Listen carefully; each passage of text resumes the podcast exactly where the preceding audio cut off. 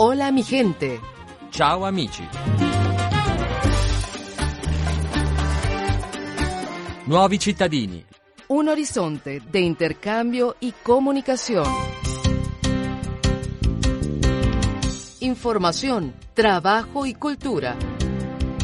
Il mondo dell'immigrazione in Italia.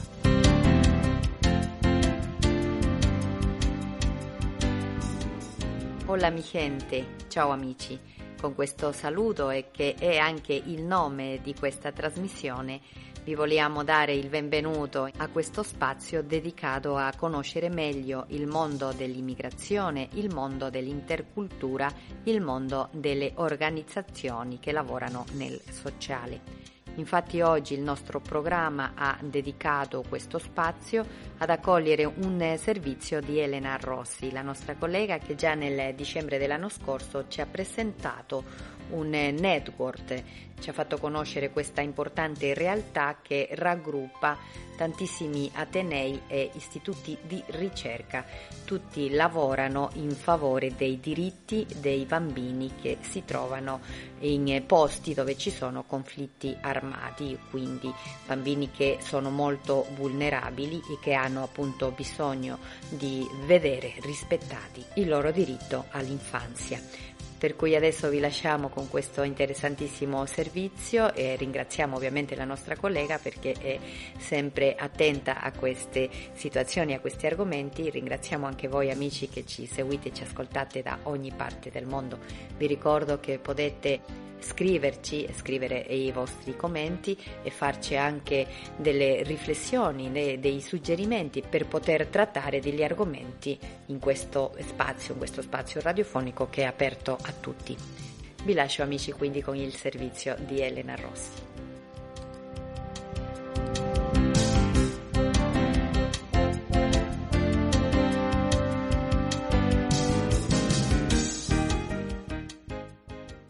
Una rete che unisce ricerca accademica, solidarietà e cooperazione per tutelare i diritti e le vite dei minori che subiscono situazioni di conflitto armato nel mondo. Universities Network for Children in Armed Conflict è una rete internazionale che lavora ogni giorno per proteggere questi bambini. Il network collabora attivamente con oltre 40 università e istituti di ricerca italiani ed esteri, col supporto del Ministero degli Affari Esteri e della Cooperazione Internazionale e in linea con gli impegni sostenuti dall'Ufficio della rappresentante speciale del Segretario Generale ONU per i bambini nei conflitti armati. A un giorno dalla Giornata internazionale contro l'abuso dei bambini soldato, vi proponiamo l'intervista alla dottoressa Giovanna Agnierre del Comitato Organizzativo del Network e all'avvocato Simona Lanzellotto del Comitato di Coordinamento. Dottoressa Agnierre, ci racconta come è nato il network e quali sono gli obiettivi che si propone di perseguire? L'Universities Network è nato lo scorso novembre ed è la prima rete internazionale di università unite dall'obiettivo comune eh, di lavorare insieme eh, per la protezione dei bambini coinvolti in conflitti armati. Ad oggi eh, ne fanno parte oltre 40 atenei e istituti di ricerca, italiani e stranieri, e altre università stanno continuando ad aderire. L'idea su cui si fonda il network è che le università, con il lavoro di ricerca e di approfondimento e anche eh, l'impegno costante nella formazione, possano contribuire concretamente al lavoro che istituzioni e organismi nazionali e internazionali portano avanti per trovare delle soluzioni per affrontare con effettività il dramma eh, dei bambini vittime di conflitti. L'iniziativa di lancio del network è stata quella di organizzare proprio a novembre con il sostegno del Ministero degli Affari Esteri e della Cooperazione Internazionale, la prima settimana accademica internazionale dedicata alla protezione delle bambine nei conflitti armati. Nel corso di questa settimana eh, si sono svolte delle attività che sono state organizzate in contemporanea dalle università aderenti eh, alla rete. Si è trattato di attività didattiche, seminari ed eventi per dare il il via al dialogo eh, tra e nelle università, ma soprattutto per sensibilizzare in particolare gli studenti su questo tema sempre così attuale. Eh, l'impegno del network, eh, l'obiettivo del network è quello di poter diventare un moltiplicatore di forza per la comunità internazionale e come ha auspicato anche la rappresentante speciale delle Nazioni Unite per i bambini e conflitti armati che ha accolto eh, molto positivamente l'istituzione della rete. Quando i bambini fanno oh, Topolino. Molti dei minori che subiscono situazioni di conflitto diventano facilmente preda delle associazioni terroristiche e sono tragicamente utilizzati come bambini soldato dalle milizie armate. Quanto conta allora la comunicazione e la ricerca per contrastare questo dramma? La giornata internazionale contro l'uso dei bambini soldato ci ricorda come ancora oggi decine di migliaia di bambini vengano reclutati e utilizzati forzatamente nei conflitti in tutto il mondo con la violazione costante dei loro diritti. Sicuramente uno degli elementi essenziali per contrastare tutto ciò è quello di analizzare e studiare bene il fenomeno ed affrontarlo sia attraverso l'analisi eh, delle normative nazionali e internazionali esistenti, eh, considerando il diritto interno, il diritto internazionale e il diritto umanitario, e identificando anche possibili lacune da colmare per un'applicazione più effettiva delle norme, sia da un punto di vista pratico, con azioni da intraprendere sul campo, anche attraverso l'organizzazione di iniziative e l'attuazione di programmi di formazione, informazione e sensibilizzazione. E questo è uno degli obiettivi principali del network. mentre i bambini fanno se c'è una cosa che ora so. Dottoressa Lanzellotto, quali bisogni più frequenti che emergono dalle università e dagli istituti di ricerca provenienti dalle war zone con i quali vi rapportate? Eh, Vi sono diverse eh, università e eh, istituti di ricerca che eh, fanno parte del network che lavorano appunto nelle zone eh, in conflitto e penso ai paesi come l'Iraq eh, o alcuni paesi dell'Africa. Ehm, cosa chiedono? Quali sono i loro bisogni? Ovviamente eh, quello che emerge è sicuramente la loro necessità di cooperazione nelle tematiche nelle quali sono direttamente eh, coinvolte e quindi il network diventa per loro un po' come un'ancora per affrontare queste eh, difficili realtà in cui i diritti, soprattutto delle persone più fragili come i minori, vengono spessissimo violati. Di contro, per le università, diciamo che vengono da situazioni più stabili, quindi quelle italiane, quelle europee, ad esempio, eh, cooperare, collaborare con eh, queste altre eh, università diventa invece una possibilità di arricchimento e una possibilità di conoscere in maniera più diretta e quindi concreta il fenomeno eh, dei minori eh, nei conflitti armati e quindi poterlo affrontare in modo direi corale e partecipativo. Tutti i bambini fanno oh, Dammi la mano Cosa chiedete alle istituzioni italiane ed internazionali per contrastare la violenza nei confronti dei bambini e dei bambini soldato?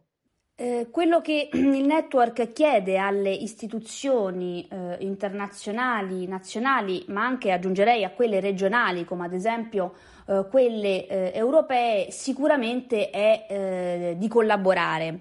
Eh, lo- uno degli obiettivi principali del network è proprio quello di consolidare un lavoro di eh, costante collaborazione e cooperazione con le eh, istituzioni che a diverso titolo eh, lavorano proprio per eh, la tutela e la protezione dei bambini nei conflitti armati e come già eh, sta iniziando eh, a fare da, mm, da mm, qualche mese. Ehm, il network Chiede quindi eh, che venga posta sempre maggiore attenzione anche al contributo che la realtà accademico internazionale eh, può dare a sostegno eh, di eh, misure più concrete ed effettive a tutela dei bambini che eh, nel mondo eh, sono coinvolti eh, direttamente come eh, ad esempio appunto i bambini soldato ma anche indirettamente nei eh, diversi eh, conflitti i armati. bambini fanno oh, Dammi la mano perché mi lasci solo. Sai che da soli non si può. Senza qualcuno nessuno può diventare un uomo. Dottoressa Agnierre, siete una realtà tutta on progress dalla vostra recente istituzione. Quali sono le prossime iniziative che contate di organizzare con i vostri partner?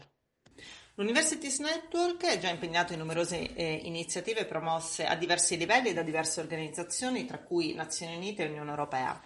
Come dicevo prima, uno degli obiettivi del network è quello della formazione e anche della diffusione di buone pratiche che possano essere accolte a livello nazionale, regionale e internazionale e che ehm, eh, possano contribuire alla individuazione delle misure più idonee a eh, proteggere con effettività eh, i bambini eh, vittime di conflitto e anche a prevenire le gravi violazioni nei loro confronti.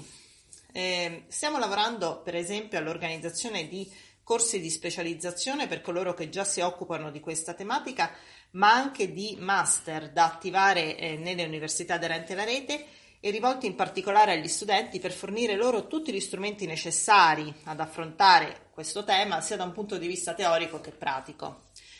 Eh, sono in programma anche delle eh, attività eh, che stiamo sviluppando eh, in preparazione eh, della prossima conferenza internazionale sulla Safe Schools Declaration che si terrà quest'anno in Nigeria, alla quale il network eh, prenderà parte. la rete è anche impegnata in attività di ricerca e di approfondimento e sta preparando alcuni contributi accademici da presentare a organismi internazionali su eh, temi di eh, particolare rilievo quali la reintegrazione, la responsabilità di protezione e la prevenzione. Insieme alle università aderenti alla rete, alcune delle quali si trovano in eh, zone di conflitto armato, eh, stiamo eh, programmando una serie di conferenze. Eh, tra queste una si svolgerà a breve eh, e sarà organizzata in Iraq. Eh, la comunità accademica può promuovere un dialogo costante e lavorando sulla ricerca, formando i giovani che sono il nostro futuro e proponendo azioni pratiche, può certamente dare un grande sostegno eh, alla protezione dei bambini coinvolti direttamente e indirettamente in conflitti armati e anche a prevenire le violazioni di cui sono vittime. Meraviglia, che meraviglia, ma che scemo vedi però, però, e mi vergogno perché non so più fare. Dottoressa Lanzellotto, come è possibile per un'associazione, un istituto, ma anche per una persona comune aiutare il network e contribuire al suo sviluppo? E come è possibile aderire al network? Eh, in maniera piuttosto semplice, ancora oggi riceviamo numerosissime richieste di adesione da parte di università e istituti di ricerca nel mondo eh, al nostro eh, network e questo dimostra il fatto che eh, il network è in continua evoluzione eh, e crescita. Eh, per poterci contattare si può andare sulle nostre pagine e profili eh, social, ehm, Facebook e Twitter con il nome Children in Armed Conflict eh, e anche sul nostro, mh, mm, sul nostro, sito web, ancora eh, in work in progress, eh, dove però è possibile trovare ehm, tutto il materiale delle eh, nostre attività, delle attività svolte fino, fino, ad oggi e di quelle anche mh, mm, eh, future e di tutte le informazioni necessarie per eh, sostenere il network. Quando i bambini fanno oh, Sento Polino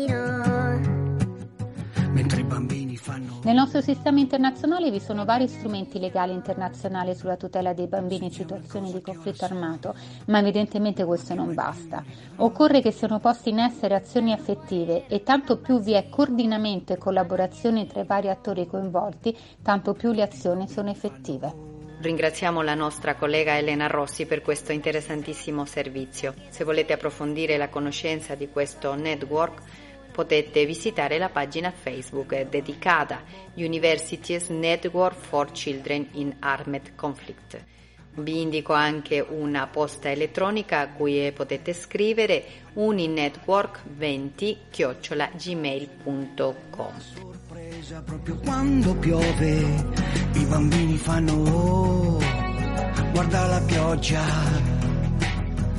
Quando i bambini fanno oh, che meraviglia, che meraviglia, ma che scemo vedi però, però, e mi vergogno oh, perché non so più fare oh, e fare tutto come mi piglia, perché i bambini non hanno peli sulla pancia, sulla lingua, i bambini sono molto indiscreti, hanno tanti segreti, come i poeti nei bambini vola la fantasia e anche qualche bugia. Oh mamma mia, bada.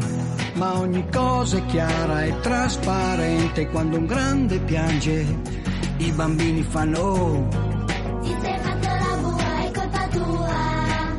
Quando i bambini fanno oh. Che meraviglia, che meraviglia. Ma che scemo vedi però. però. E mi vergogno. Oh perché non so più fare oh, non so più andare sull'altalena.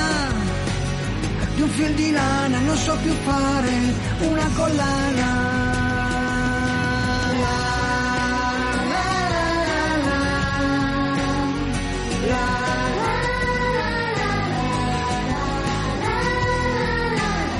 Finché i cretini fanno, finché i cretini fanno, finché i cretini fanno, resta uguale, Ma se i bambini fanno oh, oh, basta la vocale. io mi vergogno un po', invece i grandi fanno no, ah, io chiedo asilo, io chiedo asilo. Come leoni, io voglio andare a gattoni. e ognuno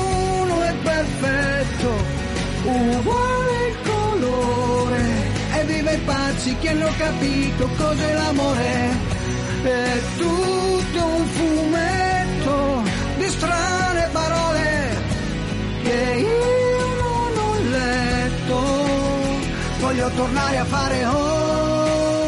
Voglio tornare a fare oh.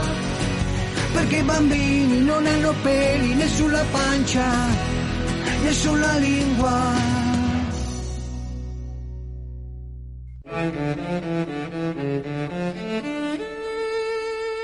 Mi chiamo Ali, ho 13 anni, sono un ex combattente. Per un anno ho vissuto nel bush coi ribelli. Quando mi hanno catturato mi hanno fatto fare lo schiavo, poi il mio comandante mi ha insegnato a sparare. Ero così bravo che mi ha soprannominato Young Killer. Sono oltre 300.000 i minori che combattono attivamente nei conflitti armati in vari paesi del mondo. Più di mezzo milione quelli arruolati da forze governative o paramilitari in 85 stati, tra cui la Sierra Leone, l'Uganda, il Congo, l'Angola, il Sudan, la Liberia. Solo nel Myanmar sono più di 75.000 i bambini soldato, piccoli militari addestrati ad uccidere, torturare, sminare e pronti a morire. L'età media è di 14 anni. Imbottiti di alcol e droga sono costretti ad addestramenti e missioni di guerra di estrema crudeltà.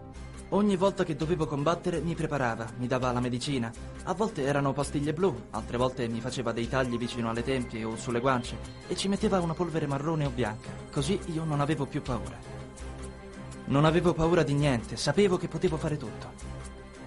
Nel bush più ammazzi e più sei degno di rispetto e sali di grado. Questa è la legge. Elisabetta, lei è stata in Sierra Leone a contatto con i bambini soldato. Cosa raccontano questi bambini? Raccontano le atrocità che hanno dovuto vedere e poi subire, soprattutto ehm, le violenze che hanno dovuto perpetuare contro i propri familiari, quindi i genitori. Se la maggior parte dei soldati bambini viene arruolata dopo un sequestro, un campo di addestramento mirato, un'altra parte sceglie volontariamente di partecipare alla guerra.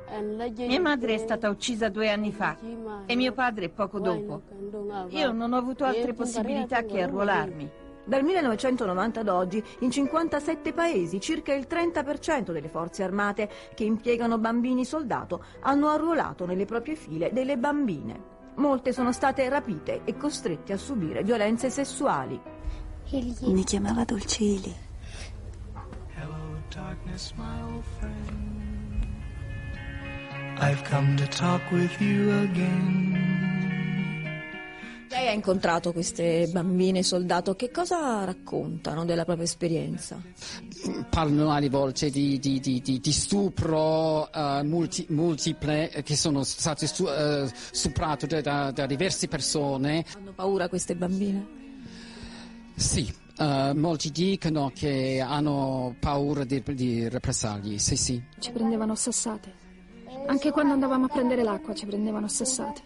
E così alla fine abbiamo dovuto pagare qualcuno che andasse a prenderci l'acqua. Ero sposata da poco quando mi hanno cacciata. Ero incinta ed ho partorito per strada. Col freddo che faceva la mia bambina si è pure ammalata. E quando sono arrivata qui è morta. Within the sound of silence. Mentre gli altri disegnano, Charles trova il coraggio di dirci quello che ha vissuto. Il mio nome è Mara. E chi era lui? Ci hanno rapito e dicevano che ci avrebbero ucciso con i panga panga se fossimo fuggiti.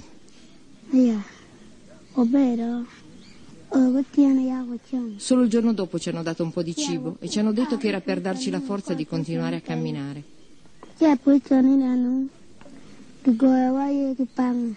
A un certo punto ci hanno portato a un grande campo dove c'erano già molti altri che erano stati rapiti. Lì venivano reclutati per l'esercito ribelle. Io sono stato scelto. Allora mi hanno frustato 15 volte, come segno che ero stato preso per essere soldato.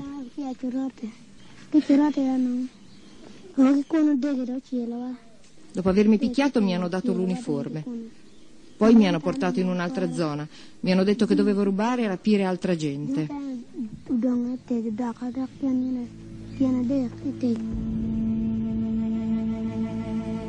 Charles fa fatica a continuare.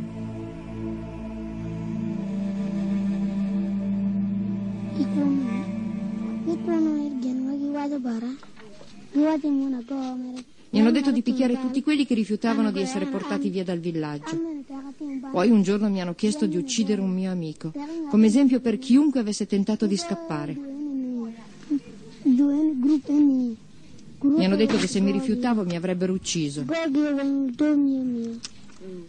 dovuto prendere il bastone e ammazzare il mio amico. E poi altre persone.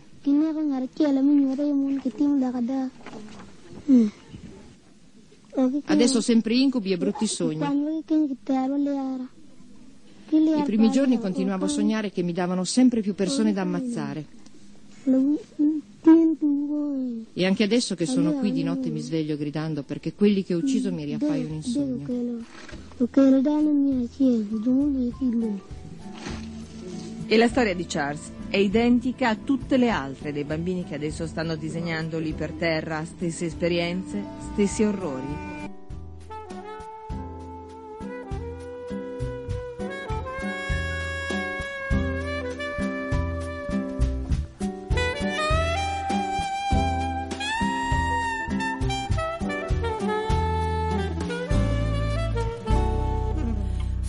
I was afraid, I was petrified. Kept thinking I could never live without you by my side.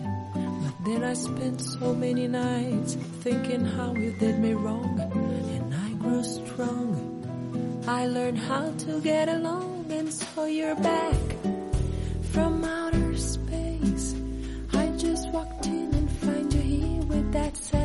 upon your face. I should have changed my stupid lock. I should have made you leave your key. If I had known for just one second you'd be back to bother me, go on now, go. Walk out the door.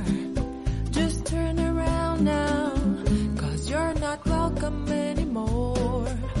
Weren't you the one who tried to hurt me with goodbye? You think I'd crumble? You think I'll lay down and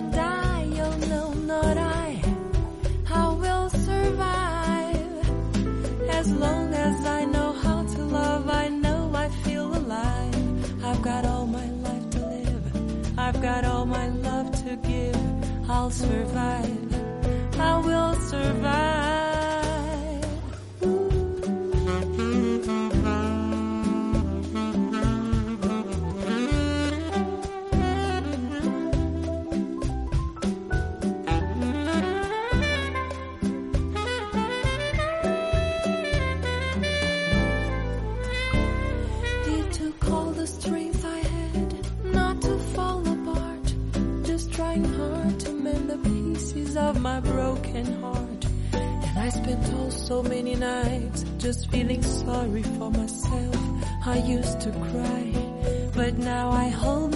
Up high and you see me.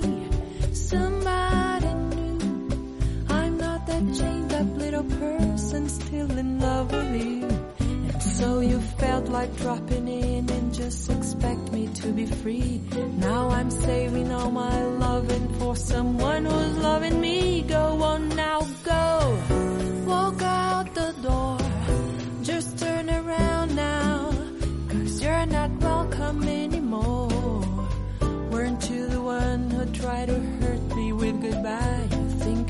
Rambo. You think I'll lay down and die? You'll know not I will survive. As long as I know how to love, I know I feel alive. I've got all my life to live. I've got all my love to give. I'll survive. I will survive.